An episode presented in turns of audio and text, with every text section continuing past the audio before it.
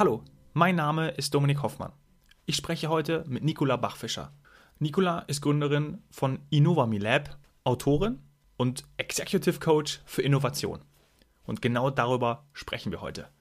Ihre Themen Digitalisierung und Innovation begleiten Nicola schon seit ihrem Studium. Dort gründete sie mit einer Freundin ihr erstes Startup. Ihre Augen glänzen, wenn sie von digitalen Projekten und Innovationen spricht. Das kannst du zwar nicht sehen, aber hören. Sie hat verinnerlicht, Herausforderungen als Chance zu sehen, um zu wachsen. Ihre Arbeitsweise folgt dem Prinzip ausprobieren, hinfallen, aufstehen und weitermachen. Ich spreche mit Nicola darüber, wie Unternehmen in einer Startup-Welt erfolgreich sein können und was Innovationsmanagement ausmacht. Viel Spaß dabei. Du bist gefangen in einem Korsett deines Jobs. Du fühlst, dass da gerade irgendetwas nicht so läuft, wie du es dir wünschst. Beim Was Helden tun Podcast diskutieren wir konkrete Fälle von Menschen, denen es genauso geht wie dir und holen den besten Nutzen für dich raus. Und wir sprechen mit Menschen, die es geschafft haben, sich zu verändern und sich eine freie Welt aufgebaut haben. Denn das eigene Wachstum ist doch das Wichtigste im Leben. Je mehr du lernst, desto mehr wächst du. Liebe Nicola, uns beide eint die Ansicht, dass Digitalisierung doch unbedingt als Chance betrachtet werden soll.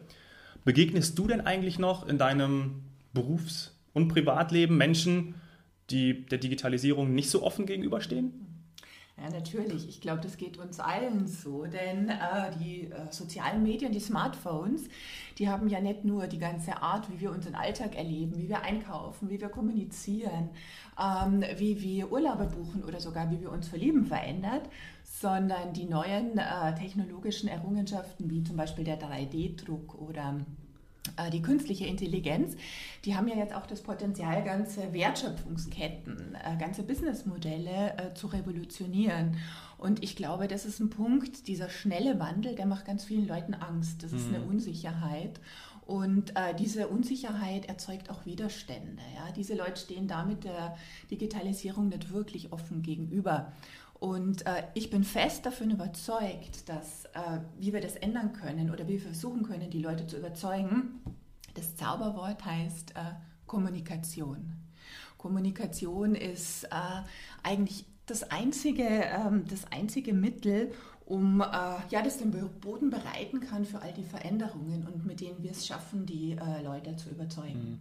Weil oft weiß man einfach nicht und man hört meistens ja auch irgendwie aus den Medien, Gott, Digitalisierung, äh, Intelli künstliche Intelligenz, die nehmen mir meinen Arbeitsplatz weg mhm. und mhm. was da für Horrorszenarien ähm, an die Wand gemalt werden.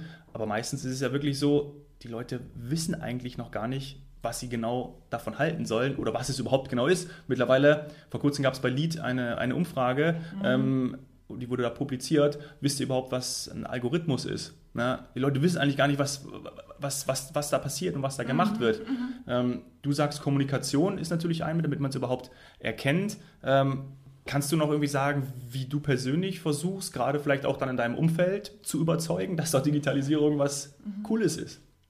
Ja, und ich, das ist ein, der zweite Punkt. Ich mhm. glaube, wenn man den Leuten Anschauungsmaterial gibt, also dass man die Leute wirklich begreifen lässt. Also dass man zum Beispiel, ähm, wir hatten jetzt äh, vergangenes Jahr ein ähm, Beratungsprojekt äh, zum Thema Virtual Reality Brillen. Mhm. Und äh, es ging darum, dass ein Badausrüster äh, über Virtual Reality verkaufen wollte. Das heißt, in der Planung schon den Leuten zu zeigen, hey, wie sieht denn mein Bad aus, wie sehen die Fliesen aus? Ja. Und da waren natürlich große Widerstände bei den Verkäufern die Verkäufer. Mit dem gedacht, brauchen, brauchen sie mich nicht mehr. Genau, face to face. ja. Aber um da, darum geht es eigentlich gar nicht. Natürlich braucht man die Verkäufer. Ja. Und der Punkt war einfach, den Leuten diese Brillen in die Hand zu geben. Und ich weiß nicht, ob du schon mal so eine Virtual Reality Brille mhm. mit äh, den ganzen Möglichkeiten aufhattest. Wenn ich selber begreife und anschaulich mache, wie das funktioniert, dann denken die Leute, ja, eigentlich ist ja gar nicht so dramatisch. Es kann mich ja unterstützen. Und dieses Verständnis, das ist auch in meiner persönlichen, also das mache ich gerne und sehr oft, um den Leuten wirklich zu zeigen, hey, was steckt denn eigentlich dahinter? Also eigentlich gar keine Schablone aufsetzen, sondern wirklich individuell zeigen, was steckt dahinter und was bringt es euch auch und was ist eben der Nutzen. Mhm. So kann man es genau, eigentlich, eigentlich genau, sagen. Genau. Ähm, Innovation ist dein Thema. Ja, das, äh, ja. das, das, das, merkt man, wenn man, äh, wenn man äh, nach dir googelt, wenn man auf der Seite ist. Ähm, hast du denn für dich ähm, ohne jetzt schon direkt ins Detail zu gehen, irgendwie so eine, so eine kleine Formel erkannt, ähm, wie zum Beispiel überhaupt Innovation angegangen werden kann? Also du hast das gesagt, es gibt keine Formel und es gibt kein Patentrezept. Nein, das ist einfach so und das ist genau die Schwierigkeit und die Herausforderung. Aber es gibt, glaube ich, eine Voraussetzung, die gilt für jedes Innovationsvorhaben und das ist, Innovationen sind kein Zufall. Ah ja. Äh, ich glaube, dieser äh, Mythos des einsamen äh, Genies in den Forschungs- und Entwicklungsabteilungen, also dieser Heureka-Moment und dieser, ah, der Blitz, die Idee mhm. kommt wie ein Blitz auf ein mich unter der Dusche ja. oder so, ähm, das ist ein Mythos.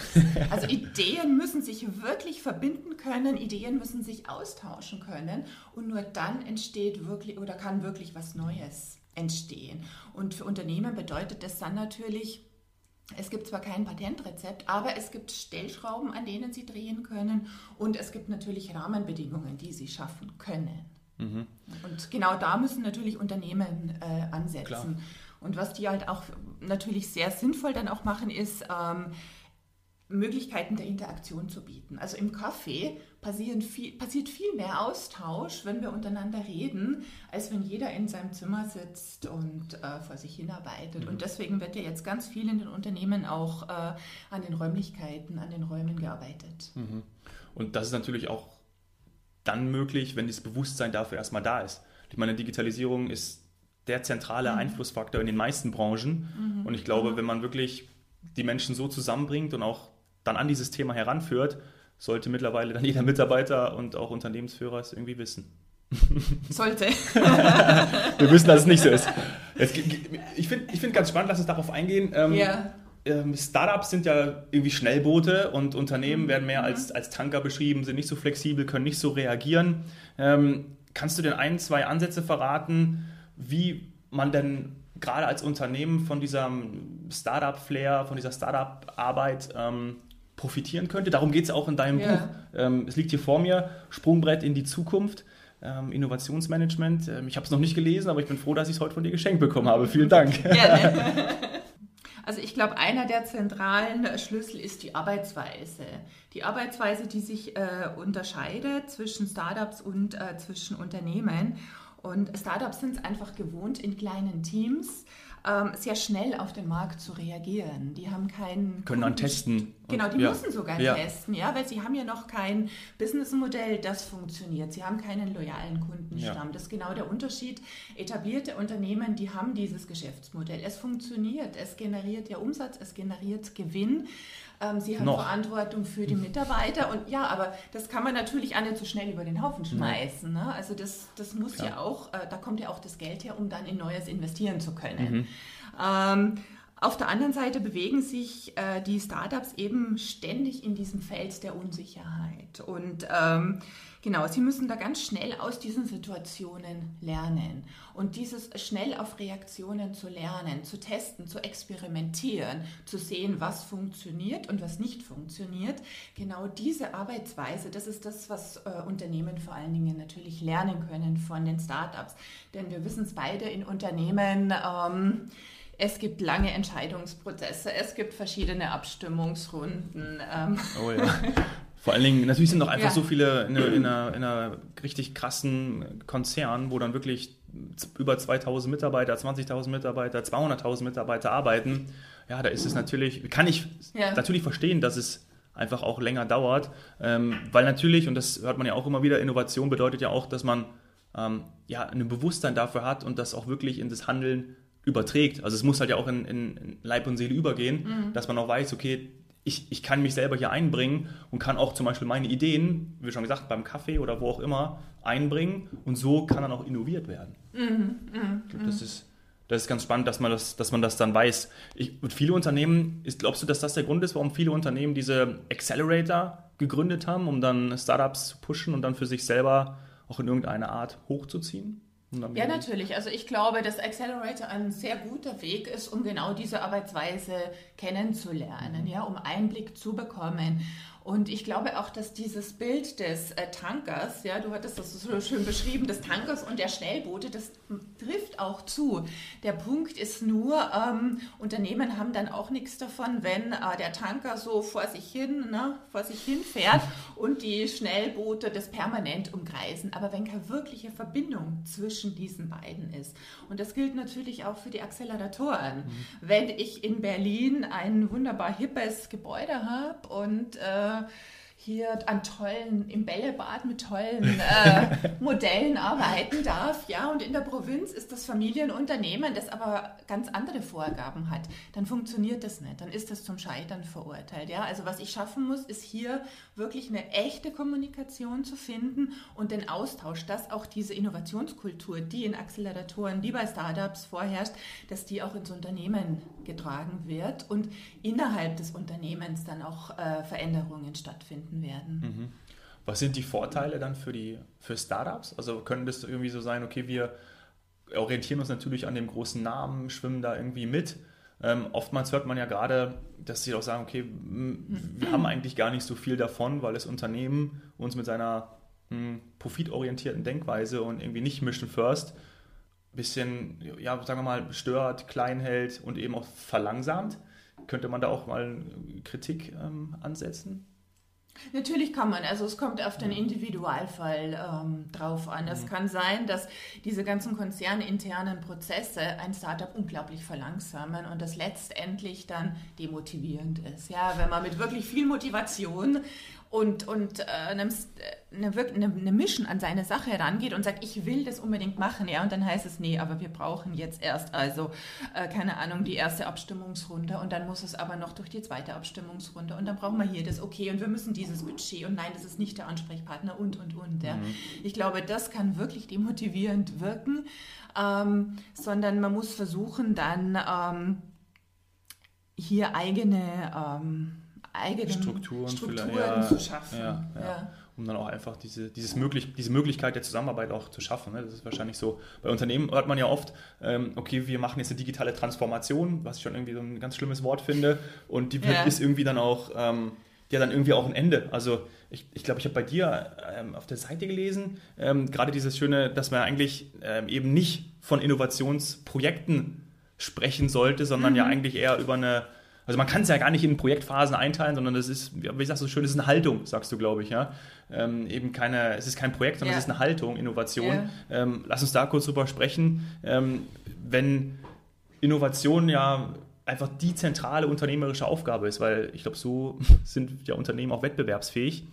Geht es dann heutzutage eigentlich wirklich so, dass die, dass die Unternehmen einfach dann zu langsam sind und, und, und, und es einfach nicht wollen oder ist da extrem viel auch wo man, wo man dran drehen kann, das, was wirklich mit den, mit den handelnden Personen natürlich zu tun hat. Also wie können, wie können einfach Unternehmensführer darauf einwirken? Also wie sollte so eine neue Kultur aussehen? Ich weiß, es ist eine große Frage, aber mhm. vielleicht können wir darüber äh, kurz, kurz andiskutieren, was damit ja, ist. Ja, ja, klar, das waren jetzt mehrere Fragen in einer. Beziehungsweise, ich glaube, es, es, äh, die Ausgangsfrage ist schon, du hast es gesagt, bei Innovationsprojekten, man kann nicht wirklich von einem Projekt äh, sprechen. Mhm. Es gibt definitiv keinen Anfang und kein definiertes ähm, Ende. Und Innovationsmanagement, und äh, das ist auch, wie gesagt, das Thema oder die Kernbotschaft meines äh, Buches, ähm, kann ja nur dann zum Sprungbrett in die Zukunft werden, wenn Innovation als Haltung verstanden wird. Und Haltung hat immer was mit dem Mindset der beteiligten Personen zu tun.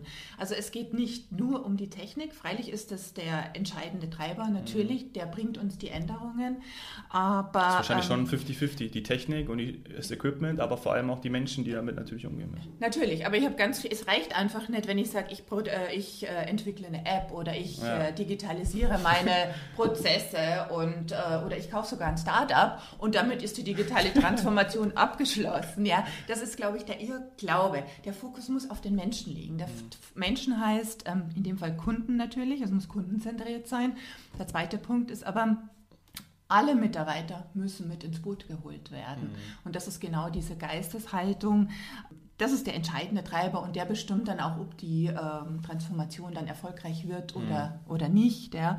Und ähm, das viel Wesentlichere als diese technologischen Prozesse ist es ja, dass sich Beziehungsqualitäten ändern werden, dass sich die Art und Weise, wie wir zusammenarbeiten, ändern wird und dass sich auch das Verständnis klassischer Hierarchien verändern wird. Und äh, das ist ein Wandel, das ist eine äh, Veränderung, das ein Umdenken in den Köpfen erfordert. Ja. Und das nur, dauert Zeit. Das braucht ja, ja. einfach Zeit. Also ich glaube, es gibt auch keine Abkürzung, die man nehmen kann, sondern man muss da wirklich Schritt für Schritt gehen. Das ist die eigentliche Herausforderung.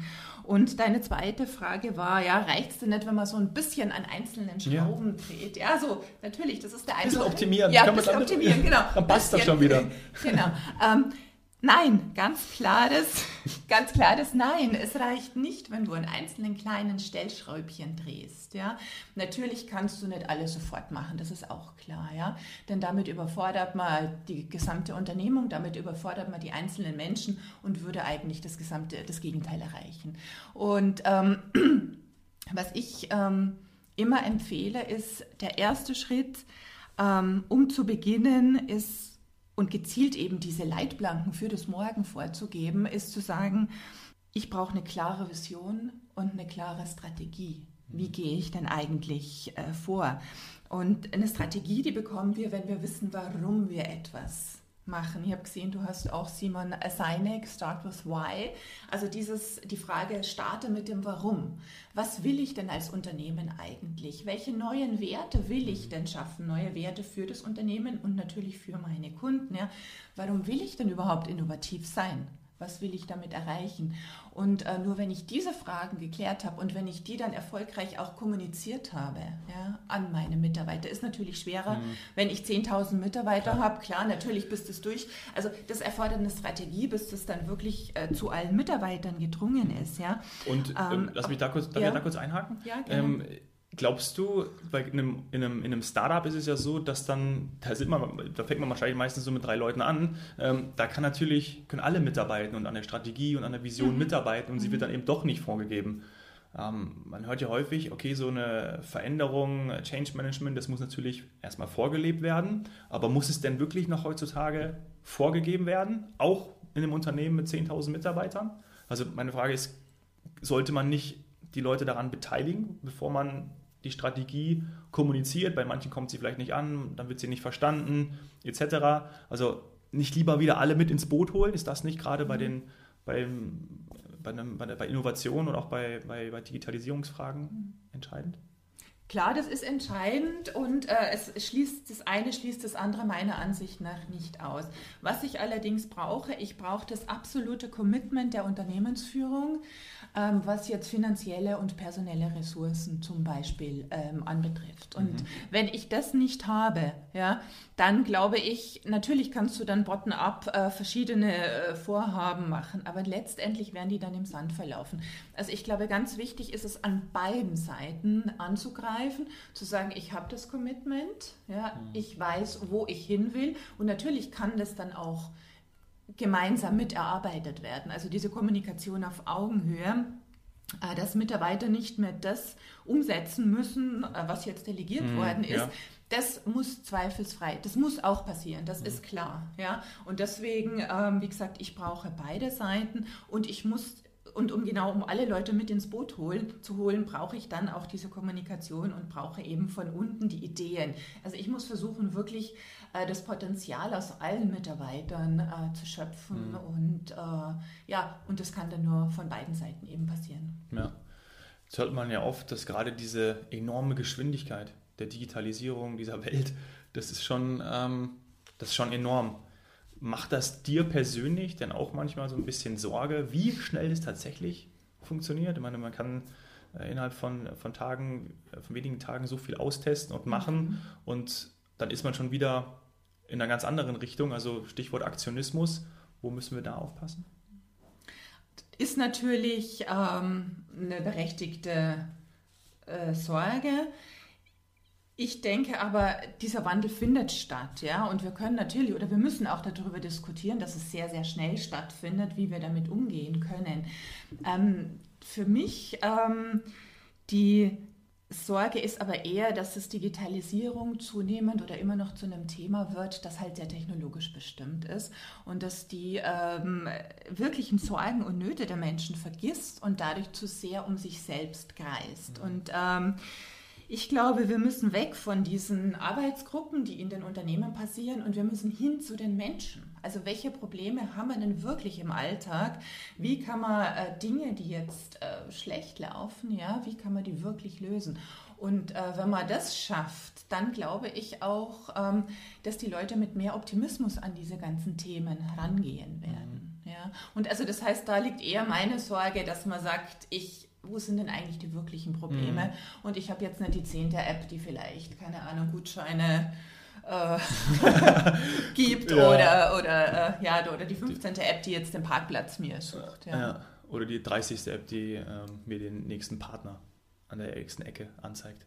Zum Beispiel. ja. Lass uns doch, ich würde gerne ein bisschen ähm, äh, persönlicher werden, wenn du, wenn du erlaubst, ähm, weil es ist so spannend, was du, was du machst. Du bist viel unterwegs. Ähm, du bist vor kurzem, ähm, als ich dich angeschrieben habe und gefragt habe, hast du Lust auf einen, auf einen Podcast, mir geschrieben, ja, ja äh, ich bin gerade in Togo. Äh, da, ist, da, da, können wir mal wirklich über Digitalisierung und auch, auch New Work sprechen. Äh, erinnere ich mich noch ganz genau dran. Ja.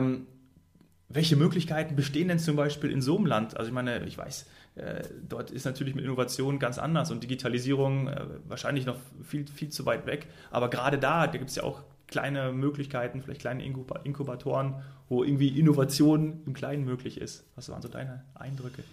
Ähm, ja, meine Eindrücke äh, waren sehr widersprüchlich. Also ich muss sagen, ich bin ja gerade erst kurz zurück und ich Ehrlicherweise lebe ich noch so zwischen den Welten. Das Wort Innovation, so wie wir das kennen, äh, Digitalisierung, bekommt da eine vollkommen andere Bedeutung. Ja. Togo ist äh, an der Westküste Afrikas, es ist ein relativ kleines Land und es ist das achtärmste Land der Welt. Und äh, wir waren dort auf einem humanitären Einsatz. Also es ging zum einen um Operationen, um Hüftoperationen, um äh, junge Leute, die nicht gehen konnten äh, wieder, das Helfen, Gehen zu, ja. wieder das Gehen zu ermöglichen und auch dort im Krankenhaus eine Infrastruktur aufzubauen, die zukünftig auch solche Möglichkeiten äh, der Operationen schön, erlaubt. Ja. Und der zweite Punkt war eben ähm, das Thema Bildung und äh, gesundheitliche Vorsorge.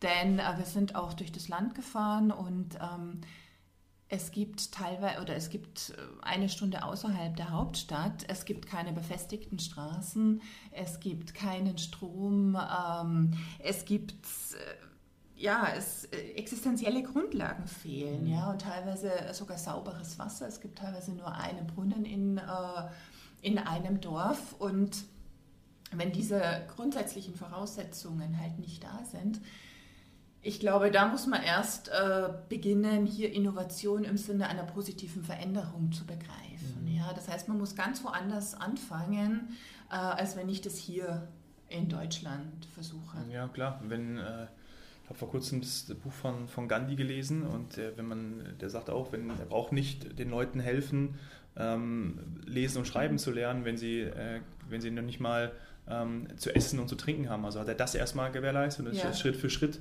weitergegangen. Und vielleicht kann man das, äh, auch wenn ich es nicht vergleichen möchte, aber so ein Stück weit heranziehen und sagen, was ist hier wichtig, wie kann ich hier zum Beispiel über ähm, Solarenergie oder in dem Land äh, gibt es viel Sonne, wie kann man das nutzen, umlenken mhm. und mhm. dann zum Beispiel dafür sorgen, dass dass man ähm, ja, zu essen hat oder indem man sich halt was kocht, ja, indem man dadurch, und das ist, ist spannend, ja, also das, mhm.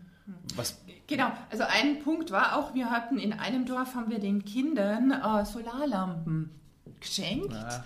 Einfach, dass sie nach Dunkelheit, und dort wird es ja so kurz vorm Äquator, so kurz nach sechs, Viertel nach sechs, mhm. halb sieben, ist es absolut dunkel. Und äh, damit die Kinder dann auch bei Dunkelheit lernen können. Ja. Kinder, die vielleicht einen längeren Schulweg haben. Ja, und das sind einfach ähm, das sind Probleme, die bei uns äh, vollkommen ja. äh, aus den Köpfen der Leute ja. sind. Ja toll. Das ist natürlich klasse so. Also ich finde es immer schön, diesen Transfer zu haben und dann auch zu sehen, okay, was bedeutet denn Innovation ähm, für andere Gesellschaften? Das ist echt. Du bist, mhm. du bist viel unterwegs. Hast, was, was nimmst du bei diesen Begegnungen äh, für dich mit? Weil gerade wenn man natürlich auch rumreist, ähm, dieses Sprichwort von meiner Oma, Reisen bildet, ähm, ist ja wirklich, du siehst gerade du, also wo du wirklich auch so offen bist. Ähm, was siehst du da? Was nimmst du mit auch für deine mhm. Tägliche Arbeit und deine, deine, deine Perspektiven? Also für mich ist das ganz Entscheidende, dass durch dieses Unterwegssein ja die Begegnung mit anderen Menschen. Das ist das, was mich fasziniert und eigentlich seit Anbeginn schon immer treibt. Ja, welche Geschichten stehen denn eigentlich hinter den Menschen? Mhm. Was passiert da eigentlich? Und äh, ich glaube, es ist auch wichtig für uns zu sehen, hey, was haben wir denn in Deutschland eigentlich? Uns geht so gut. Ähm, und vers zu versuchen, diesen, äh, ja, diese Dankbarkeit, die, was wir alles hier haben, ja, das dann auch immer wieder sich vor Augen zu führen. Und vielleicht ein anderes Beispiel. Äh, ich war 2016, ähm, hatte ich eine Weiterbildung gemacht und äh, beim Hasso-Plattner Institut in Potsdam zum Thema Leading Digital und Design Thinking und äh, hatte da die Gelegenheit, auch äh, an der Stanford-Universität zu sein mhm. und äh, einen Zertifikatsstudiengang dort zu machen. Und das war auch ähm, die Begegnung mit den Menschen dort, die Begegnung mit super inspirierenden, tollen Leuten, ähm, das war das, was mich fasziniert hat und das letztendlich dann bei mir auch einen Transformationsprozess mhm. in Gang gesetzt hat, nämlich zu sagen, ja, ich gehe meinen eigenen Weg und ich schreibe jetzt ein Buch, das schon ganz, ganz lange in meinem Kopf war, mhm. aber für das eigentlich nie so der rechte Zeitpunkt war. Ja. Und die Begegnungen mit den Leuten dort waren so inspirierend und so motivierend, ähm, dass es für mich eben der Ausschlag dann war, auch in meinem Leben was zu ändern. Mhm.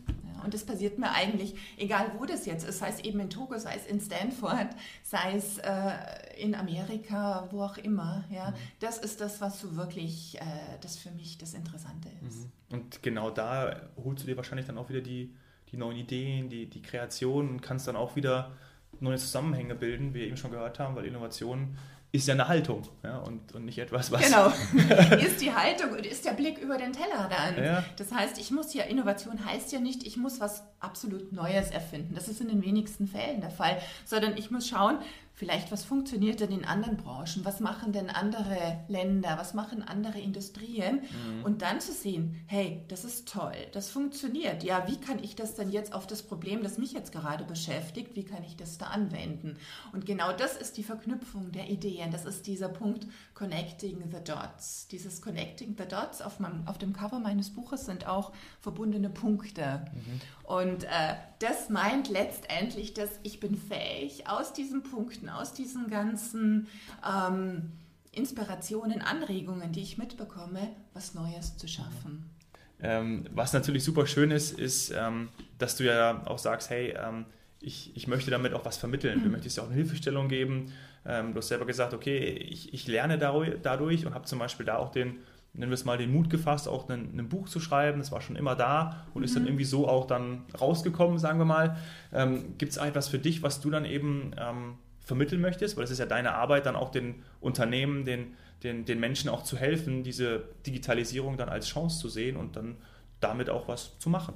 Mhm. Das ist mir ganz wichtig. Also das ist einer der wichtigsten Punkte. Diese oder mein Ziel ist es, Wissen zu vermitteln. Wissen zu vermitteln, wie kann ich selber denken, wie kann ich zukunftsfähig sein, ja, was muss ich dazu lernen und ähm, letztendlich auch der Optimismus und der Mut, um die Herausforderungen, wie eben Digitalisierung ja ist, ja, als Chance zu sehen und nicht daran zu verzweifeln und zu denken, nee, das kann ich nicht kontrollieren, das, ich lasse das ganze Thema jetzt lieber, sondern wirklich zu überlegen, was brauche ich denn, äh, um damit ja, um damit wirklich, was kann ich damit machen? Ja? Mhm. Und äh, das ist sicher nicht ganz einfach. Und gerade am Anfang erfordert es von vielen Leuten einfach auch den Mut, ins Wasser zu springen, ins kalte Wasser zu springen.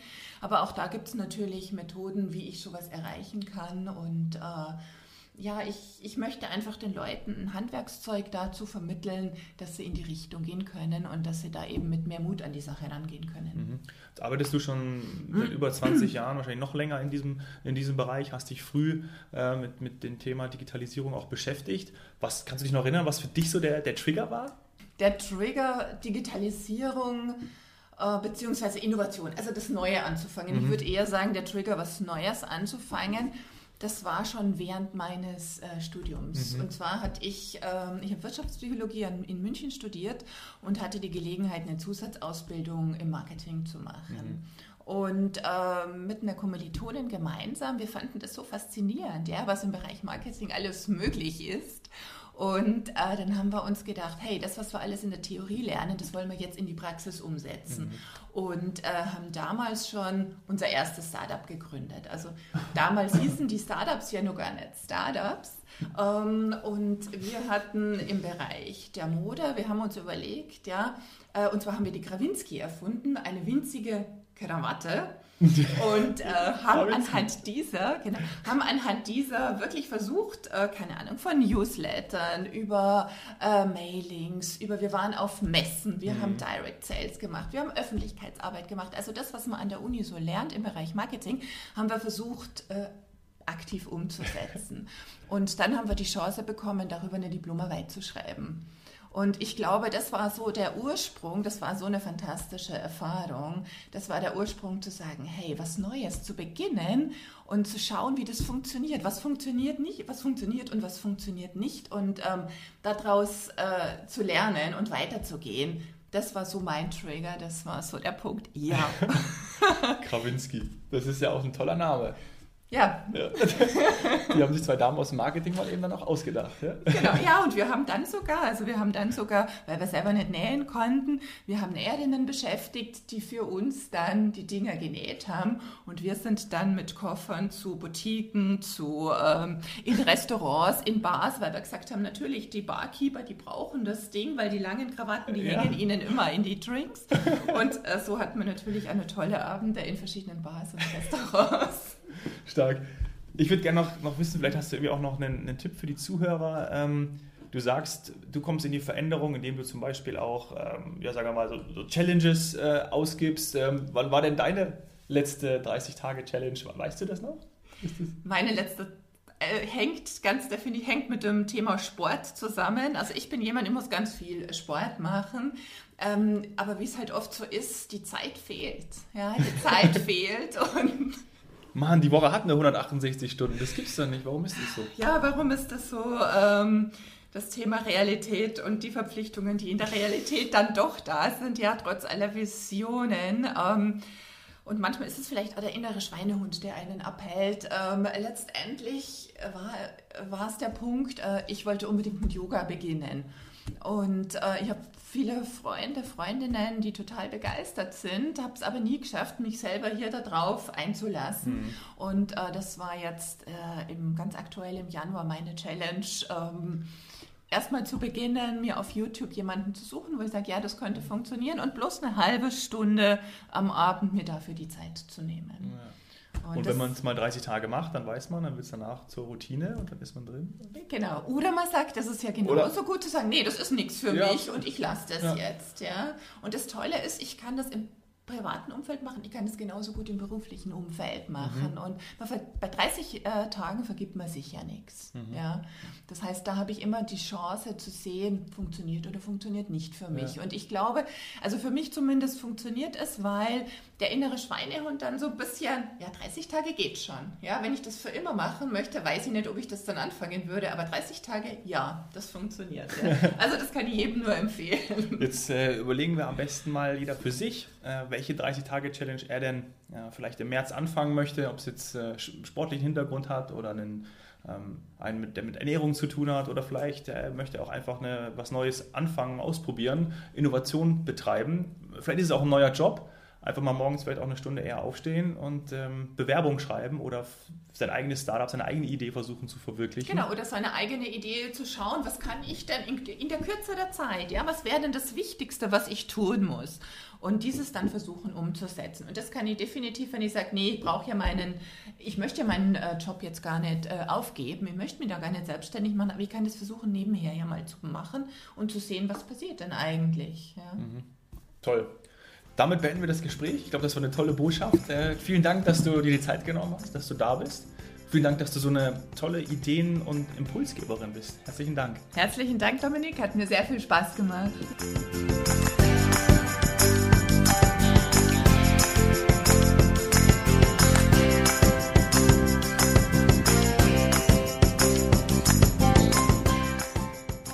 Was du aus dem Gespräch mit der fantastischen Nicola mitnimmst? Innovation ist anscheinend kein Zufall. Ideen müssen sich verbinden dürfen. Und da hilft wie so oft Kommunikation, miteinander reden. Und dann solltest du verinnerlichen, dass Innovation kein Projekt ist. Innovation ist eine Haltung. Ich habe dir in die Shownotes alle Links gepackt, wie du Nicola erreichen kannst. Hat dir die Folge mit ihr gefallen? Bitte hinterlass eine super Bewertung auf iTunes, damit ich immer mehr Zuhörer erreichen kann. Ich würde mich freuen, wenn du mir von deiner Heldenreise erzählst. Lass uns auf Instagram connecten, schreib mir per Direct Message oder direkt unter dem Post zur Folge. Du findest mich unter @domhoffmann. Oder geh auf www.washeldentun.de. Hier findest du alle möglichen Wege, dich mit mir in Verbindung zu setzen. Danke sehr, dass du da bist. Cheers, Hero.